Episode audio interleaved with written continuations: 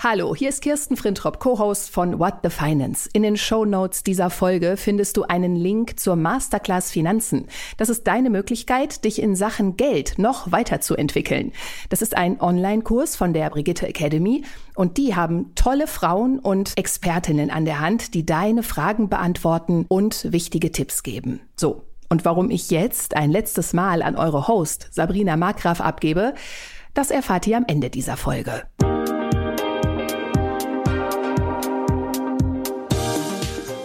Herzlich willkommen zu einer neuen Folge von What the Finance. In der letzten Woche haben wir uns mit Christina Jeromin bereits mit dem Thema Nachhaltigkeit befasst und darüber gesprochen, welche Rolle die Kapitalmärkte bei der Erreichung der Klimaziele spielen.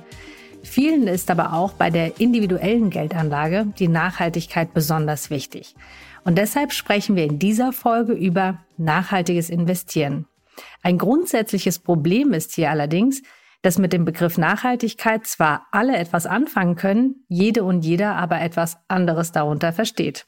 Und deshalb wollen wir über Standards sprechen, also welche gibt es und wie kann ich mich denn bei einer nachhaltigen Geldanlage orientieren. Meine Gesprächspartnerin ist Jennifer Paffen. Sie ist Portfoliomanagerin für nachhaltige Aktien bei der Bethmann Bank. Herzlich willkommen, Jennifer. Ja, danke, dass ich hier bin. Hallo. Jennifer, du bist Portfolio-Managerin. Erklär mir mal genau, was machst du denn den ganzen Tag? Ja, ganz einfach gesprochen, ich wähle Aktien aus und manage die dann im Nachhinein. Aber du hast ja auch schon gesagt, äh, ich bin Nachhaltigkeitsportfolio-Managerin. Mhm. Das heißt, ähm, ja, ein Großteil meiner Zeit nimmt wirklich der, der Auswahlprozess in Anspruch, ähm, weil es ja nicht nur darum geht, finanziell attraktive Aktien auszuwählen, sondern auch die Aktien, die aus Nachhaltigkeitssicht attraktiv sind. Und äh, ja, das Research dauert ziemlich lange und auch wenn ich die Aktien dann ins Portfolio gekauft habe, muss ich natürlich äh, dauerhaft monitoren, ähm, halten die ihre Versprechen, auch hm. hier wieder was Nachhaltigkeit und auch was äh, die finanziellen ähm, Perspektiven anbelangt. Ja.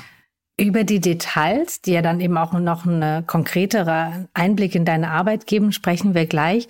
Was ich bei dir aber auch spannend finde, du hast Psychologie, internationale Volkswirtschaftslehre und Philosophie in Frankfurt und Paris studiert. Wie bist du denn Portfolio-Managerin geworden? Ja, ähm, eigentlich tatsächlich über das Thema Nachhaltigkeit. Und man mhm. muss vielleicht auch dazu wissen, dass ein Teil meiner Studiengänge ich tatsächlich auch berufsbegleitend gemacht habe. Also es ist mhm. nicht so, dass ich erstmal alles drei fertig studiert habe und mir dann überlegt habe, hm, was könnte man damit jetzt bloß anfangen? ähm, sondern ich habe tatsächlich mit Psychologie angefangen, weil mich mhm. ähm, Menschen interessieren, also wie Menschen ticken, wie Menschen funktionieren, äh, Emotionen, so äh, ja, kognitive Prozesse. Und tatsächlich auch psychische Krankheiten finde ich spannend, weil viele mir sofort unterstellen, ja, ja, Wirtschaftspsychologie und Behavioral mhm. Finance war eigentlich gar nicht die Ausgangsmotivation. Mir geht es wirklich um den Einzelmenschen. Ähm, und dann ähm, hatte ich aber auch das Bedürfnis, quasi vom Individuum weiterzugehen und mir eher die Gesellschaft als Ganze anzuschauen. Und da eignen sich eben die Wirtschaftswissenschaften mhm. zu, ne? weil Wirtschaft ist ja irgendwie das Produkt des Handelns von Einzelnen, wenn man so will. Mhm. Und dann habe ich eben noch äh, Wirtschaftswissenschaften hinzugenommen im Bachelor und mit der Kombi ähm, habe ich dann gestartet, beziehungsweise habe ähm, eine Werkstudentenstelle gesucht, äh, damals noch während des Studiums und habe eine gefunden als Nachhaltigkeitsanalystin bei einem ähm, Asset Manager mhm. hier in Frankfurt, wo ich auch studiert habe. Und Nachhaltigkeit dachte ich, ja, passt super, weil Nachhaltigkeit ist sehr sinnvoll und trägt auch zum Wohlergehen von Menschen bei. Und deshalb habe ich ja auch Psychologie studiert. Von daher dachte ich, ist doch eine super Kombi, fange ich so mal an. Und so ähm, bin ich eigentlich ins Thema Nachhaltigkeit und Kapitalmärkte rein gerutscht, also wirklich über Nachhaltigkeit und dann ähm, während eine Werkstudentenstelle und dann ähm, wurde ich dort auch übernommen und Analystenstelle ähm, hatte ich doch noch ein, wie soll ich sagen, zusätzliches akademisches Bedürfnis und habe dann erst nachträglich noch den VWL-Master draufgesetzt und das äh, ganze Philosophiestudium. So wie du das erzählst, könnte ich mir gut vorstellen, dass du dann vielleicht in Zukunft noch andere Ideen hast, wie du dein Wissen erweitern kannst in Form eines anderen Studiums. Ne? Ja, ich ähm, habe auch Ideen, ja, richtig. Du bist Expertin für Nachhaltigkeit, hast auch gesagt, du hast da ein intrinsisches Interesse daran. Ähm, was bedeutet denn für dich Nachhaltigkeit? Hm, für mich bedeutet Nachhaltigkeit, dass man sich der Konsequenzen seines Handelns bewusst ist mhm. und dahinter stehen kann. Mhm. Ist jetzt vielleicht ein bisschen abstrahiert, aber das ist tatsächlich was, was mir auch im Privaten wichtig ist, worum es letztlich auch bei Nachhaltigkeit geht, nämlich dass man äh, die Dinge, die man tut und bewirkt, zu Ende denkt und schaut, was sind die Auswirkungen auf andere, Umwelt und Gesellschaft und ähm, stimmt das mit meinen Werten überein oder nicht. Und darum geht es beim nachhaltigen Investieren letzten Endes, aber darum geht es auch bei vielen privaten Entscheidungen, die mit Nachhaltigkeit zusammenhängen. Zum Beispiel, ich bin Vegetarierin schon seit puh, 17 Jahren. Mhm. Ähm, das war auch dadurch motiviert, äh, dass ich mir gedacht habe, äh, warum müssen eigentlich andere, in dem Fall jetzt Tiere, äh, für mich sterben? So an mhm. sich finde ich noch genug andere Sachen zu essen, komme ich auch gut mit zurecht. Äh, und so ähm, habe ich dann wirklich aufgrund der, des Nachdenkens über Konsequenzen da mein Essverhalten verändert. Ähm, auch in anderen Bereichen versuche ich eben ja, die Auswirkungen zu beachten, sei es jetzt Mobilität, so die klassischen Nachhaltigkeitsthemen, Konsum, ja. Genau, man kann das eigentlich gar nicht so voneinander trennen. Zum einen, wie ich mich selbst verhalte im Privatleben und was mir vielleicht auch bei der Geldanlage wichtig ist. Und ich habe den Eindruck, dass es ja auch immer mehr Möglichkeiten gibt, nachhaltig zu investieren, weil ich vielleicht auch da mehr den Fokus drauf setzen kann, weil es auch vielleicht mehr Angebote gibt und vielleicht mehr Standards. Bevor wir über diese sprechen, vielleicht mal auch die Frage, was würdest du sagen, wie hat sich denn das Interesse oder die Nachfrage nach nachhaltigen Investments entwickelt? Ja, ich denke, wir merken es ja alle, die nimmt rasant zu in den letzten Jahren, wenn man mal zurückschaut. Äh, nachhaltige Geldanlage gab es eigentlich auch schon in den 90ern, aber mhm. in einer sehr eingeschränkten Form. Ähm, wie ich ja schon habe anklingen lassen, hat nachhaltige Geldanlage auch was mit Werten zu tun. Mhm. Und ganz früher waren das primär dann kirchliche Stiftungen zum Beispiel, mhm. die ja eine Reihe von sozialen Werten haben, die ihnen wichtig sind, die dann ähm, bei der Geldanlage schon drauf geachtet haben oder das Gefühl hatten, sie müssen drauf achten, um ihrem Anspruch auch gerecht zu werden. Dann eine Reihe von Stiftungen haben auch schon sehr früh nachhaltig investiert, eben gemäß des Stiftungszweckes, der ja oft nachhaltig ist, sei es Bildung, sei es Umweltschutz. Mhm. Also das hat man eigentlich schon in den 90ern, aber sehr reduziert und auch individualisiert ähm, auf die einzelne Anlegergruppe. Und dann ähm, ab den 2000ern hat es langsam an Fahrt aufgenommen, auch mal wieder mehr mit institutionellen Kunden. Und dann haben aber auch zum Beispiel ähm, Gemeinden, Städte, also staatsnahe ähm, Anleger mehr darauf geachtet, ein paar Zusatzkriterien, die eher Werte äh, bezogen sind, in den Anlageprozess zu integrieren. Und jetzt so, ähm, ja, der, der klassische Einzelanleger, den interessiert es eigentlich erst so ab den 10er Jahren. Ich würde auch erstmal sagen 2015er Jahren und jetzt noch mehr eigentlich erst ab den 2020ern tatsächlich. Mhm. Und da sieht man auch einen Shift, wenn man jetzt schaut, ähm, wer, wer sind die Menschen hinter der nachhaltigen Geldanlage ist es tatsächlich jetzt erst in den letzten ein, zwei das Jahren. Das wäre meine so Frage gewesen, genau. Ja, dass der Großteil wirklich von Einzelpersonen kommt, mhm. von kleinen Geldbeträgen von Einzelpersonen, die sich einfach summieren, während es früher wirklich ähm, der Großteil von Institutionen gekommen ist. Lass uns darüber sprechen, über Standards. Denn wir haben ja gesagt, Nachhaltigkeit, jeder versteht etwas anderes darunter, aber auf ganz vielen Investitions- oder Anlageklassen steht jetzt mittlerweile der Stempel Nachhaltigkeit, weil man weiß, das Interesse ist groß. Welche Standards gibt es denn? Ja, es gibt auf jeden Fall viel mehr Standards, die ich aufzählen kann. Und das ist, glaube ich, auch schon Teil des Problems, ähm, weil ja, es in gewissem Sinne ein Disput oder auch, wie soll ich sagen, verschiedene Interessenslagen gibt. Wer kann final definieren, was nachhaltig ist und was nicht? Und das, ähm, die Aussage gilt wirklich auch global. Ähm, und jetzt bei uns, die EU versucht ja auch festzulegen, was, was nachhaltig sein soll und was nicht. Da gibt's die Offenlegungsverordnung, da werden Investmentprodukte eingeteilt in in Artikel, um es jetzt mal so ein bisschen flapsig zu sagen, mhm. 8 und 9 und 8 ist dann irgendwie so halb nachhaltig und neun ganz. Mhm. Und äh, das ist eine Form, äh, Produkte, also Fonds zu klassifizieren. Ähm, dann gibt's aber natürlich auch die einzelnen Vermögensverwalter und Banken, die definieren Nachhaltigkeit für sich, für, für ihre Firma und für ihre Kunden. Mhm. Ähm, und da gibt's viele Überschneidungen, aber es ist doch auch immer individuell. Da ist auch die Frage, ist das gut oder schlecht? Da gibt's auch Vorteile von, dass das individuell ist. Mhm. Ähm, und dann hat die EU ja auch die EU-Taxonomie auf den Weg gebracht. Das ist auch ein Regelwerk, wo es darum geht, äh, dass Aktivitäten von Firmen als mehr oder weniger nachhaltig klassifiziert werden. Bisher ist das Ganze noch in den Anfängen, also bisher werden dann nur klimawandelrelevante Aktivitäten berücksichtigt. Das soll aber auf den ganzen Umweltbereich und irgendwann auch auf Sozialthemen ausgeweitet werden.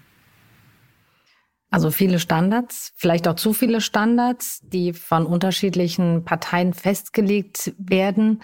Ähm, sag mal, was, worauf kann man denn schauen, ob das jetzt nachhaltig ist? Denn ich weiß auch, dass manche Ölunternehmen als nachhaltig einstufen, die beispielsweise sich auch sehr stark engagieren für den Umweltschutz und vielleicht auch deshalb ähm, eine Möglichkeit wären, um zu sagen, ja, die, der, da kaufe ich eine Aktie, weil ich finde es gut, dass die langfristig denken und diese Transformation vorantreiben. Denn das ist ja so ein Wort, was ich so häufig höre. Wir, wir finden uns inmitten einer großen Transformation.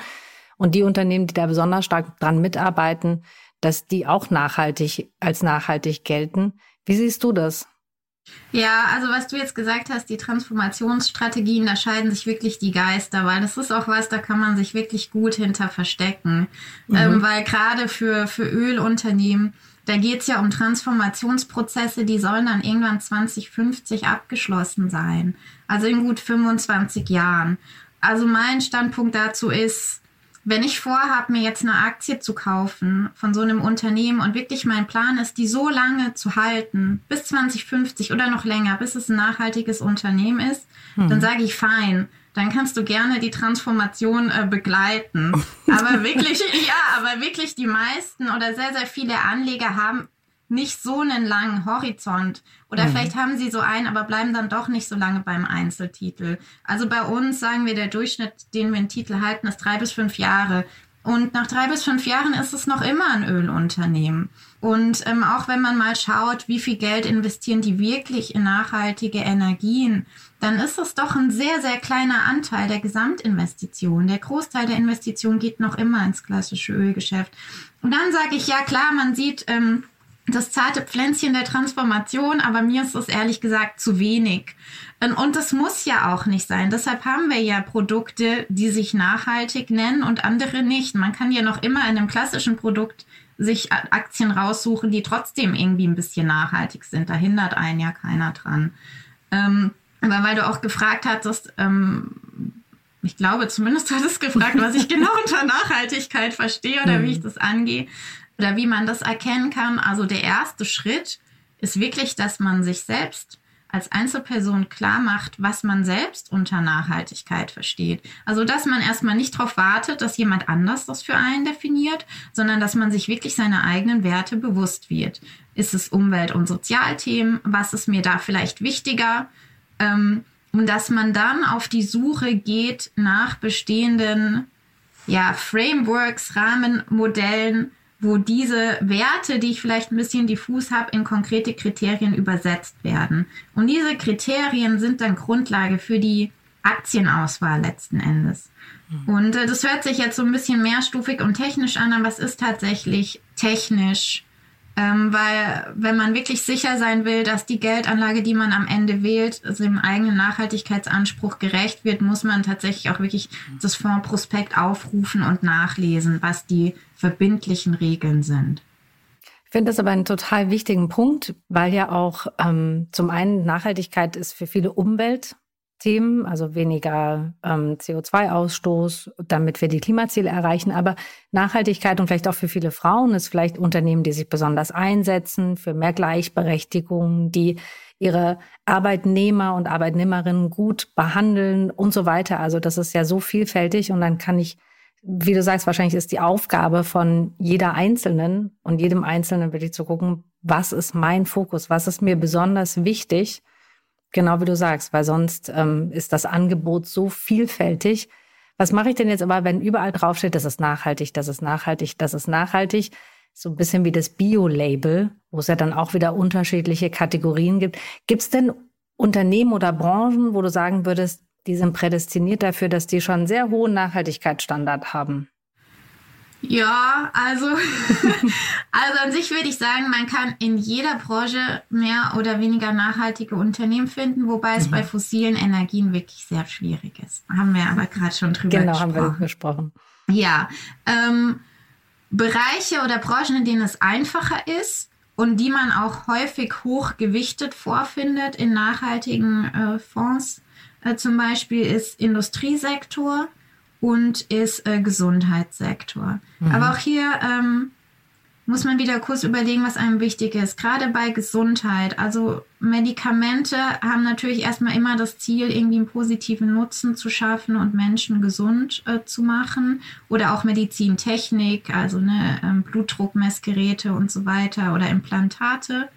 Ähm, aber da ist halt Tierversuche ein Riesenthema. Und Tierversuche ist auch tatsächlich gar nicht so leicht äh, zu tracken, hm. ob Unternehmen die machen oder nicht. Die meisten müssen sie ja machen, aber dann muss genau, man drauf gleich schauen. zu ersetzen. Hm. Ja, also aber viele forschen aktiv an Möglichkeiten, wie man Tierversuche ersetzen kann und viele ähm, verschreiben sich auch der Tatsache, dass sie wirklich nur dann Tierversuche machen, wenn es absolut notwendig ist und gesetzlich vorgeschrieben, während es auch Unternehmen gibt, die machen das vielleicht auch, weil es bequemer ist an der einen oder anderen Stelle.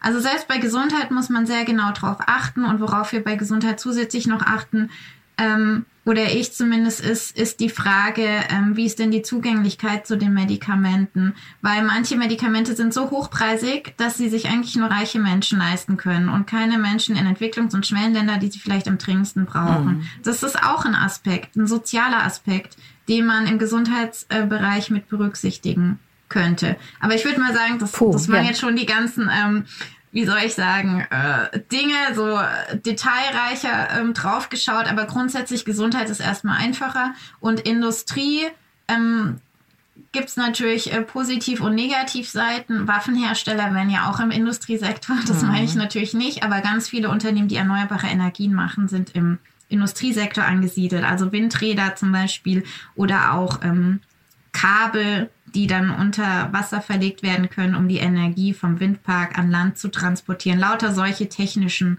äh, Dinge. Da ist der Case auch relativ eindeutig. Hm. Es gab ja einige Greenwashing-Skandale in der Vergangenheit. Vielleicht sagst du noch mal, was man genau unter diesem Begriff versteht.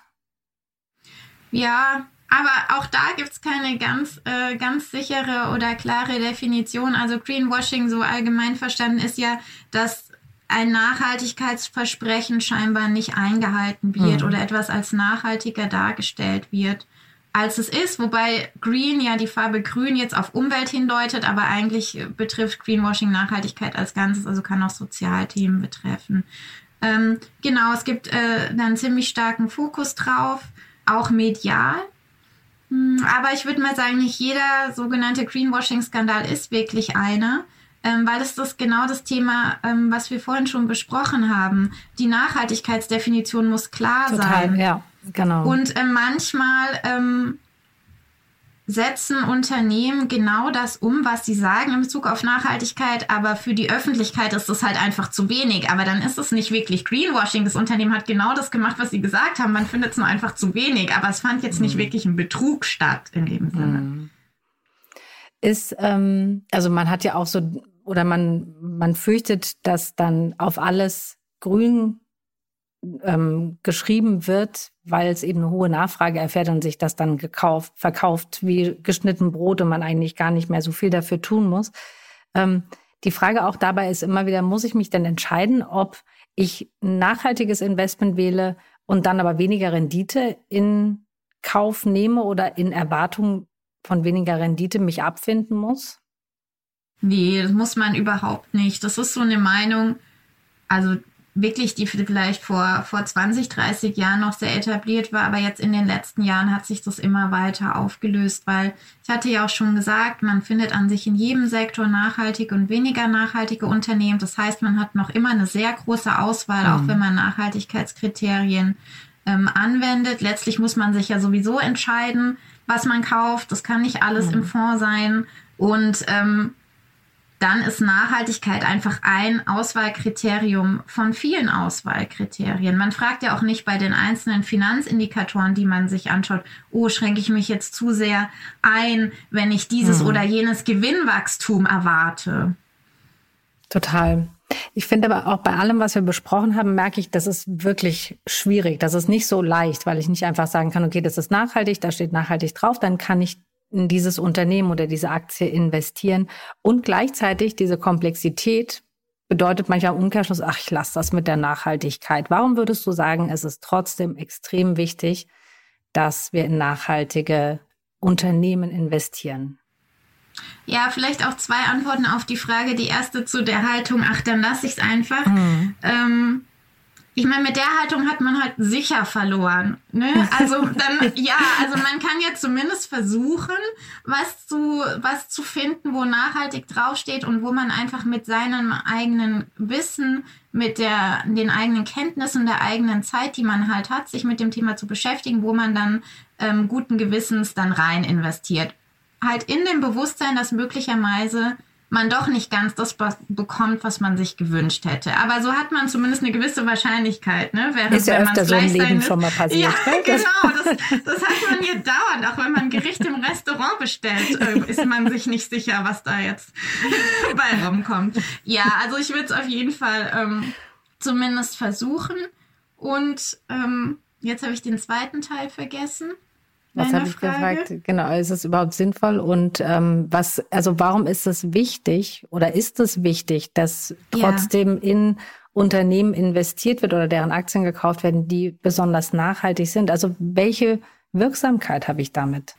Ja, also es gibt verschiedene Wirkungskanäle, aber einer ist einfach der, dass wenn ich die Aktien von Unternehmen kaufe, die nachhaltig sind, dass ich in gewisser Weise sie finanziell supporte ähm, weil einfach der Kurs steigt, der Wert des Unternehmens steigt und dadurch hat es das Unternehmen einfacher, zum Beispiel neue Kredite aufzunehmen, die es hm. ja braucht, um selbst weiter wachsen zu können. Das heißt, indirekt helfe ich dem nachhaltigen Unternehmen, seinen Marktanteil zu vergrößern und die zu verdrängen, die weniger nachhaltig sind, mit zum Beispiel schlechteren Produkten.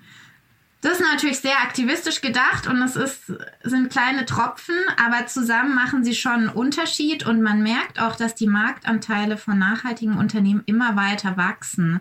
Und äh, das ist den Effekt, den man eben fördern kann. Und ähm, anderer Weg ist, ähm, wenn man jetzt mit anderen Investoren zusammenlegt und investiert, ähm, kommt man ab einer gewissen Größenordnung dazu. Also ich kann das in meinem Job machen, dass man direkt mit Unternehmensvertretern sprechen mhm. kann. Äh, das nennt sich Engagement und da kann man dann wirklich von Angesicht zu Angesicht sozusagen Forderungen stellen, was verbessert werden soll und, mhm. und, und zu allem, äh, was für Nachhaltigkeit relevant ist. Also ich stelle auch oft äh, Fragen zum Thema Diversität, eine Frauenquote im Vorstand. Dann kann ich genau nachfragen, wie ist die Frauenquote in der Belegschaft? Ja, mhm. wie ist das im Vorstand äh, wiedergespiegelt? Warum ist es so und so? Was machen Sie, um das zu ändern? Also da kann man wirklich ganz konkret nachfragen und tatsächlich treffe ich auch Investmententscheidungen basierend auf den Ergebnissen von solchen Gesprächen. Und ähm, Genau, das kann ich jetzt machen in meinem Job, aber auch mhm. einzelne Anleger, die eben in Nachhaltigkeitsprodukte investieren, erhöhen eben die Geldsumme, die dann hinter Einzelpersonen wie mir steckt, die dann Fragen stellen. Und dadurch werden die Fragen natürlich auch gewichtiger und auch die, die Dringlichkeit für Unternehmen, was zu verändern. Ja, und dann merkt man, okay, es lohnt sich auch, dann diesen Weg zu gehen, ähm, weil man vielleicht das öffentliche Interesse damit auch befriedigt. An der Börse gibt es ja auch oft sowas wie einen Personenkult. Würdest du oder fällt dir ein Manager oder eine Managerin ein, kann global sein, wo du sagst, die Person ist prädestiniert für das Thema Nachhaltigkeit. Also die verbinde ich ganz konkret damit. Viele haben ja Elon Musk im Blick, der es aber mit der Behandlung seiner Mitarbeiter eben nicht ganz so genau nimmt, beispielsweise. Ähm, würde ich auch sagen, ist vielleicht kein gutes Kriterium für manche für das Thema Nachhaltigkeit. Ja, ist jetzt witzig, dass du Elon Musk nennst, weil der ist so ein bisschen so das Anti-Beispiel mhm. für, für Nachhaltigkeit. Also bei ähm, vielen ist Elon Musk oder Tesla so ein Beispiel, wo man genau die Schwierigkeiten des nachhaltigen Investierens verdeutlicht oder die Komplexität, weil natürlich ähm, Elektromobilität ist extrem wichtig und ähm, da ist Elon Musk auch sehr erfolgreich gewesen, das, das Thema und die Produkte zu pushen. Ähm, aber wie du auch gesagt hast, Governance, um, Umgang mit Mitarbeitern und auch Personenkult um sich selbst ist eben, ja, aus Governance-Sicht, was ja das G ist von ESG, ähm, extrem negativ. Und ähm, gerade wenn man nachhaltig investiert und das Konzept auch holistisch auffasst, äh, muss man alle drei Aspekte berücksichtigen. Mhm. Und zumindest für mein Verständnis ähm, reicht dann die Elektromobilität alleine nicht aus. Wäre genauso bei anderen Unternehmen, die vielleicht auch, auch Elektromobilität machen, wo man jetzt keinen Manager ähm, persönlich wahrnimmt, aber die dann vielleicht in Regionen mit Zwangsarbeitsverdacht viel produzieren dann würde ich auch nicht die Elektromobilität haben wollen, weil ja mein S verletzt wird von ESG, also mhm. Sozialaspekte. Ich will kein Auto fahren, das mit Zwangsarbeit hergestellt worden ist. Ja, ich will mhm. sowas auch nicht unterstützen. Das heißt, ja, man muss es gesamthaft sehen, aber um auf jetzt Personen zurückzukommen, ich habe jetzt da kein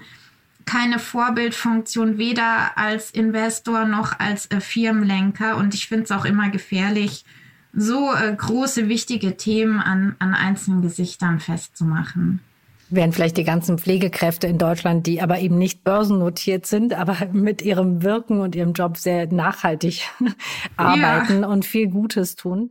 Ähm, Jennifer, wir sind am Ende unserer Zeit. Ich fand es total spannend, was du erzählt hast. Und ich finde, das ist ein, wirklich so ein Thema so, puh, ähm, wie, wie gehe ich daran? Vielleicht noch als, als Tipp für alle, die uns zuhören. Also ich möchte nachhaltig investieren. Vielleicht nochmal, wie gehe ich ran? Du hast gesagt, ja, was verstehe ich selbst unter Nachhaltigkeit? Das, darüber muss ich mir klar sein, also dass das nicht so diffus ist. Und was wäre dann im nächsten Schritt wichtig? Ja, also mir fallen zwei niedrigschwellige Wege an, wie man es machen könnte. Also zum einen kann man wirklich einzelne Aktien kaufen. Wenn ich mhm. dann, ähm, da muss ich ja irgendwie herausfinden, ist das Unternehmen jetzt nachhaltig oder nicht. Und dann würde ich tatsächlich empfehlen, Suchmaschine öffnen, Unternehmensnamen eingeben. Mhm. Dann kann man eingeben IR für Investor Relations. Mhm. Und dann kann man noch sowas eingeben wie Sustainability Report oder Nachhaltigkeitsbericht. Und fast jedes Unternehmen, zumindest alle großen, die man so kennt, haben riesen Nachhaltigkeitsberichte, 100 Seiten. Klar, auch das dauert Zeit, da mal durchzugehen, aber es, es gibt einen schon großen Eindruck. Man findet heutzutage eigentlich alle Nachhaltigkeitsinformationen, die man braucht. Ähm, also eigene Recherche machen, so viel wie man halt schafft. Mhm. Am besten ein paar Unternehmen anschauen, dass man auch die Berichte vergleichen kann. Äh, wenn es einem zu viel ist, gibt es ähm, auch das Forum Nachhaltige Geldanlage in Deutschland. Mhm. Die vergeben ähm, Nachhaltigkeitssiegel für Fonds. Ähm, man muss wissen, Unternehmen müssen schon eine Gebühr bezahlen, damit sie überhaupt analysiert werden und ein Siegel bekommen können. Aber der ganze Prozess ist sehr, sehr glaubwürdig und, und das ist auch wahrscheinlich. Ja, mhm. das ist äh, wirklich, da muss man keine Angst haben, dass da jemand bestochen wird. Ähm, und da genau gibt es Siegel, da kann man sich die Fonds anschauen. Das sind dann aktiv gemanagte Fonds. Und dritte Option ist, wenn man es über ETFs machen will. Das kann man eigentlich bei jeder Bank machen, die auch Depots anbietet, wo man da kann man dann auch ETFs kaufen und viele ETFs haben dann auch schon was mit Nachhaltigkeit im Namen, entweder ESG oder SRI für SRI, Sustainable Responsible mhm. Investment. Und dann muss man aber schauen, weil das ETF bezieht sich ja auf einen Index, mhm. zum Beispiel von MSCI. Und wenn es jetzt ein MSCI ESG-Index wäre, muss man schon auf die MSCI-Website gehen und sich dann anschauen, wie genau der ESG-Prozess für den Index ist, für den ich jetzt das ETF kaufe. Ja, also man muss Aber immer die Informationen sind da, genau. Ja, das hast du auch am Anfang da. gesagt, dass, dass ich ähm, es ist, erfordert ein gewisses Zeitinvestment, wenn mir das Thema wichtig ist. Und vielleicht als allerletzte Frage, ähm, das Thema Nachhaltigkeit hat ja auch vielleicht für mich auch damit zu tun, sich um die Themen zu kümmern, die langfristig wichtig sind. Und das sind nun mal Umwelt, wie wir Menschen miteinander umgehen und so weiter. Und aber auch das Thema eigene Finanzen. Warum würdest du sagen, ist es vor allem auch für Frauen wichtig, sich um die Finanzen zu kümmern? Naja, es ist Teil, Teil der Eigenverantwortung und der Kontrolle über das eigene Leben und ja, in einem gewissen Sinne eine Lebensversicherung für später, weil heute sind wir vielleicht auch alle fit und selbst wenn es finanziell mal ein bisschen knapp ist, ähm, haben wir heute vielleicht die Kraft und Energie, ähm, uns einen neuen Job oder einen Zusatzjob oder wie auch immer zu suchen und uns drum zu kümmern. Aber irgendwann werden wir nicht mehr so viel Energie und Kraft haben und dann ist gut, wenn wir jetzt schon vorsorgen für, für später. Ähm, weil man weiß ja nie, was passiert. Manche sind für immer fit. Ähm, aber ja, ich will ja, ist eine Art Lebensversicherung, sich finanziell langfristig gut aufzustellen. Sehr schön gesagt. Vielen Dank, Jennifer. Ich danke dir sehr für deine Zeit und ich bin sehr, sehr gespannt, welches berufsbegleitende Studium du als nächstes wählst. ja, vielen Dank. Hat mich sehr gefreut. So, und jetzt müssen wir noch erklären, was du am Anfang angeteasert hast, Kirsten, nämlich, dass das unser beide letzte Folge von What the Finance ist. Das war's für uns beide, Kirsten. Ja, das war's für uns, Sabrina. Und ähm, ich würde gerne mit dir noch mal so ein bisschen zurückgucken auf das, was äh, wir beide das letzte Jahr, beziehungsweise was du das letzte Jahr auch hier vollbracht hast. Unbedingt wir beide als Team zusammen. Ja, ja, das stimmt. Ähm, hast du eine Lieblingsfolge oder hattest du eine Highlight-Folge? Oh, also die, ich glaube, die Folge, an die ich mich am meisten erinnern kann, ist meine erste. Das war ja das Shopping an der Börse, weil ich unglaublich aufgeregt war und ich ja das das erste Mal gemacht habe, eine, einen Podcast aufzunehmen und zu produzieren. Und ähm, ja, ich habe mir alle, sind ja fast 30 Folgen, die wir zusammen gemacht haben, Kirsten, und habe mir die nochmal angeschaut und bin nochmal durchgegangen und muss sagen, ich finde das eigentlich alles so toll und vor allem so wichtig, diese ganzen Themen. Also wir haben ja alles gemacht. A, wie Aktienanlage, Bitcoins, Ehevertrag, auch wichtig. Finanzbildung, Karriereplanung gehört natürlich auch auf jeden Fall zu Finanzthemen dazu. Das Thema Zinsen und in den letzten zwei Folgen jetzt noch das Thema Nachhaltigkeit und das geht uns ja alle an und ist uns ja auch besonders wichtig. Also es fällt mir total schwer, eine Lieblingsfolge rauszusuchen. Hast du denn welche? Äh, ja, Lieblingsfolgen. Also ich fand auch alle sehr, sehr, sehr sinnvoll und sehr gut. Also das ist ja, das sind ja alles Themen, die wir angehen sollten als Frauen und mhm. mit denen wir uns mhm. auseinandersetzen müssen. Und ähm, ich finde, du hast das auch überall immer sehr schön uns nahegebracht. Also dafür schon mal vielen Dank. ähm, wenn ich jetzt ein Highlight nennen sollte, dann sind das auf jeden Fall die beiden Folgen zu den Kryptowährungen und den Blockchain. ja, weil äh, ich da ja wirklich hier mit Zettel und Stift gesessen habe und die auch, glaube ich, vier genau. oder ja, vier oder fünfmal gehört habe. Also das war der Wahnsinn. Da habe ich super viel gelernt. Ähm, die Folge mit Melanie Wolfers, der Theologin, zum Thema Schenken, das war kurz vor Weihnachten. Das war auch mal ganz was anderes. Und sehr beeindruckt ähm, hat mich auch Folge 64, die Psychologie des Geldes hieß diese Folge mhm. mit Nadjeshta Taranczewski. Ähm, und danach habe ich wirklich gedacht, warum brauchen wir überhaupt noch Geld? Also Geld ist für ein besseres Miteinander eigentlich nicht gut. Das stimmt. Also, also ich fand auch, hm? dass da ganz viele auch Denkanstöße dabei ja. waren und dass so eine Reise war, so eine Finanzreise. Hm. Und ja, bei mir ist auch so ein bisschen hängen geblieben. Zum einen, diese Themen sind total zeitlos. Also, liebe Hörerinnen und Hörer, wenn ihr Lust habt, ihr könnt gerne zurückscrollen in die ganzen Folgen. Das bleibt nach wie vor aktuell. Das war nicht nur zum Veröffentlichungsdatum mhm. sozusagen gerade zeitgemäß. Und ich merke immer da wieder, Börse ist für alle da. Und auch Finanzen und Wirtschaft ist so vielschichtig, spannend und geht uns eben irgendwie alle an. Und je mehr wir alle wissen darüber, desto besser sind die Entscheidungen, die wir treffen können, also die Finanzkontrolle. Ja. Und ja, das fand ich immer ganz toll. Und ich habe auch ganz viel gelernt und für mich waren da eben auch ganz viele Highlights dabei, klar. Ja, die Folgen werden nicht schlecht, die sind immer für euch da, also klickt genau. gerne nochmal rein. Haben Aber kein müssen, Verfallsdatum. Nein, aber wir müssen natürlich auch sagen, Sabrina, wir haben das ja hier nicht nur zu zweit gemacht. Ähm, da gehört oh, ja noch ein ganzes Team dazu. Und ähm, ich fange mal an, ja. Unser Dank geht an erster Stelle an Wei Quan in der Produktion. Der zaubert den Ton. genau, der zaubert den Ton. Dann ein ganz großes Dankeschön an Claudia Münster von der Brigitte für den wahnsinnig tollen Austausch und den ganzen Support, den wir von ihr bekommen haben. Mhm. Dann haben wir noch Chiara Behling für die Social Media Kacheln. Danke auch an Emily Mielke für den Input. Und ja, das ganze Team hat das im letzten Jahr toll gemacht. Und ich möchte an dieser Stelle auch natürlich den ganzen vielen tollen Frauen danken, die ihre Zeit investiert haben und ihre Leidenschaft und Expertise geteilt haben. Und meine Erfahrung war da wirklich, ich habe Frauen angefragt und die haben sofort zugesagt. Und das eben die machen das alle umsonst und investieren da wirklich auch wertvolle Lebenszeit in dieses Projekt. Und dafür bin ich unglaublich dankbar.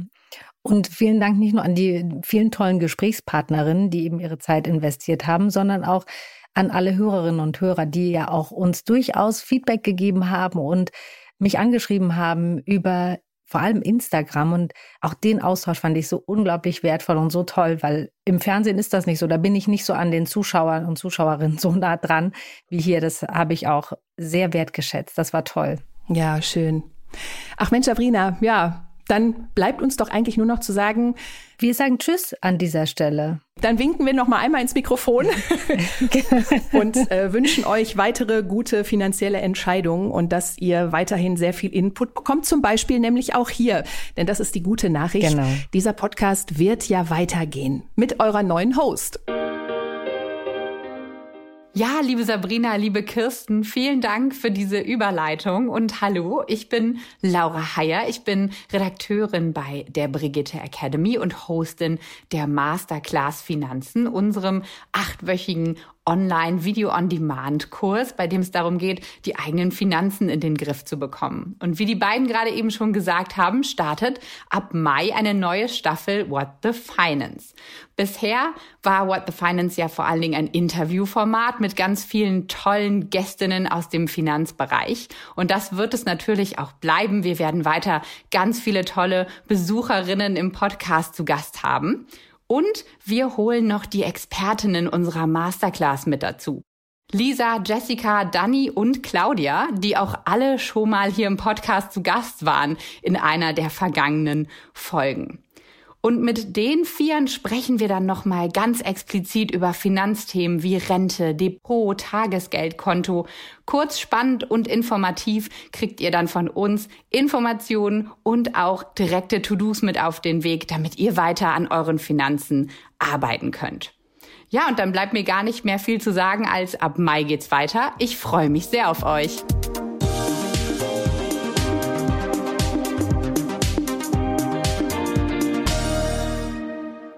Dieser Podcast ist eine Produktion der Audio Alliance.